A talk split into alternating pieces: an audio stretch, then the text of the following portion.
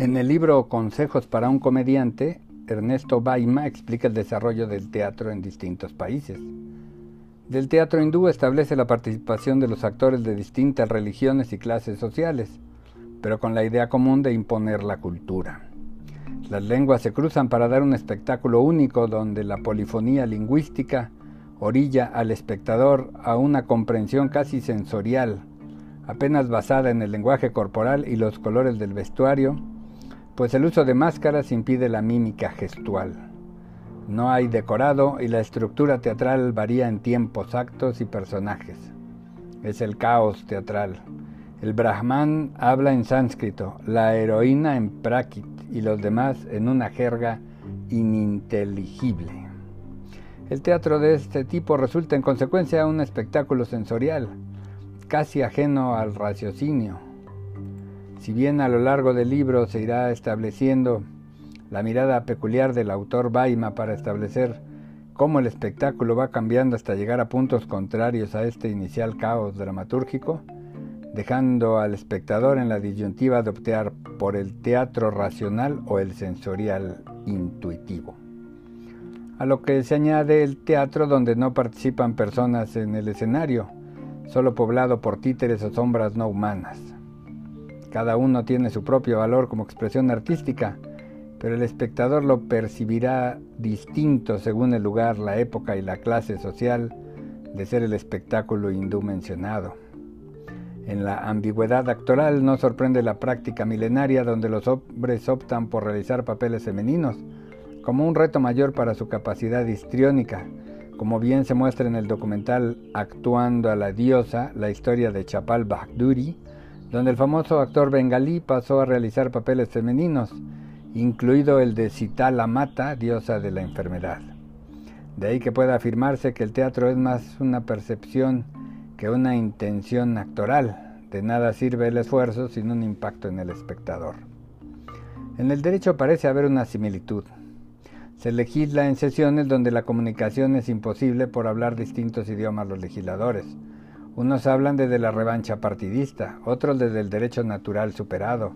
otros desde teorías importadas que apenas son compatibles con la realidad mexicana, otros desde la necesidad de hacerse notar,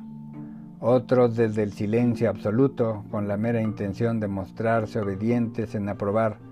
la ley enviada por el Ejecutivo. Lo mismo sucede a nivel judicial en los órganos donde hay varios titulares, como pasa en los tribunales colegiados o en la Suprema Corte de Justicia de la Nación, donde lo excepcional es que quienes resuelven se encuentren en la misma posibilidad interpretativa y de oficio para resolver en una forma armónica más allá de la votación que se obtenga. En estos teatros judiciales y legislativos, los usuarios espectadores contemplan la extraña obra representada, donde la legalidad y la justicia parecen ser los antípodas del servicio público de lo judicial, como sucede entre el drama y la comedia en la actual clasificación teatral. O, si estuviéramos en aquel teatro hindú lleno de caos, quizás los espectáculos podrían dividirse entre los coherentes y los caóticos, entre los que contienen diálogos en un idioma y los que se hacen con una cacofonía incomprensible para forzar al espectador a poner de su parte e interpretar el teatro como un mensaje amorfo que debe ser recibido, procesado e individualizado por cada receptor. La diferencia central entre el teatro profundo y el teatro de entretenimiento es que el primero obliga al espectador a interpretar el mundo contemplado y en ese proceso encontrarse a sí mismo, mientras que en el teatro placentero, donde hay un divertimento unilateral, el receptor se limita a divertirse o no con la representación sobre el escenario que no le exige nada más que un poco de atención lo cual tiene su mérito, pues el escape voluntario transitorio de la realidad,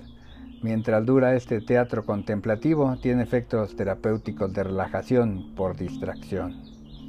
Así, el derecho termina por ser un especial espectáculo,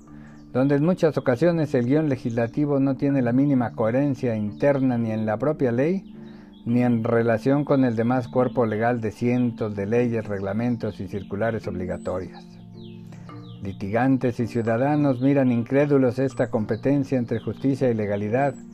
cual espectadores del teatro hindú caótico, ante el irremediable choque entre lo teórico con lo práctico, a veces traducido como un conflicto entre lo popular con lo técnico. Si los políticos confunden lo democrático con lo jurídico y extrapolan este antagonismo perceptivo a lo judicial, truncan la interpretación jurisdiccional, como si los jueces tuvieran que quedar bien con el pueblo y no con el concepto de legalidad constitucional que rige en México desde una perspectiva de convencionalidad internacional. Si en la política apenas se entiende la labor jurisdiccional, pocas esperanzas le quedan a los ciudadanos contendientes de comprender los valores jurídicos y morales en juego en un juicio o de asimilar las propuestas de la litis y el resultado de la sentencia. El derecho en lo conceptual y en su aplicación cotidiana, vistos desde la perspectiva de este teórico de la dramaturgia universal, parece ser más un teatro caótico que una dulce obra de profundidad mayor, con simbolismos comprensibles y disfrutables.